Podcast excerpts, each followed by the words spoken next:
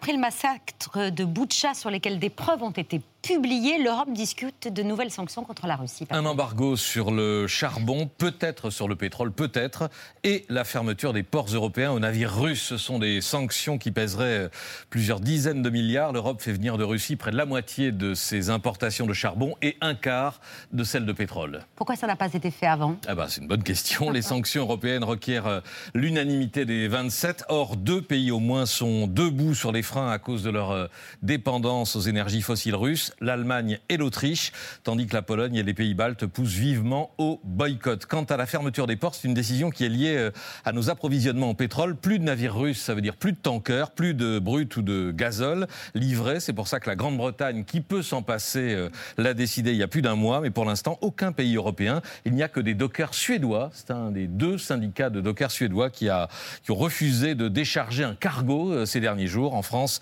la CGT du Havre a dit que c'était hors de question. Et le gaz russe eh bien, il se porte bien, merci. Il continue de nous chauffer et de remplir les, les caisses de Poutine. Est-ce que vous savez que les exportations de gaz russe vers l'Europe ont bondi depuis le début de la guerre? Voilà le graphique, à plus de 350 millions de mètres cubes par jour contre 270 avant l'invasion.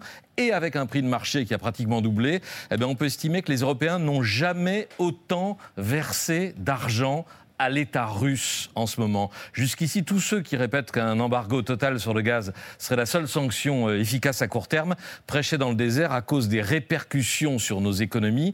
Eh bien, une étude du Conseil d'analyse économique euh, vient de les évaluer, ces répercussions. Sa conclusion, un arrêt complet des importations d'énergie russe serait économiquement supportable pour la France et les autres pays européens, avec une perte de PIB en moyenne de 0,2 à 0,3% soit 100 euros par adulte et par an dans toute l'Europe. Évidemment, l'impact serait différent selon les pays, leur niveau de dépendance et leur capacité à trouver des alternatives.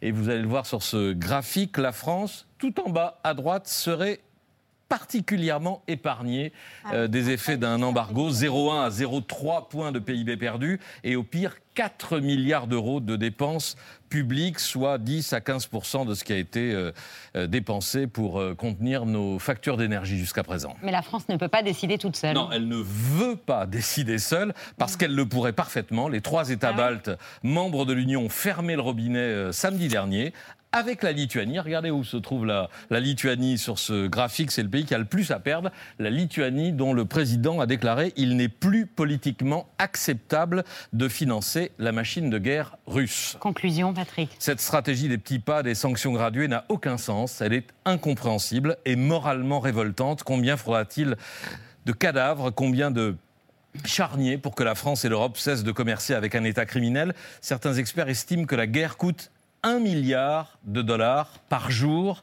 à la Russie, eh bien, en continuant de lui acheter gaz, pétrole et charbon. Nous lui payons les deux tiers de ce milliard quotidien. Je parlais de l'acheter hier à propos des guerres passées de Poutine. Je n'ai pas trouvé d'autre mot pour ce flux euh, ininterrompu de dollars et d'hydrocarbures avec Moscou.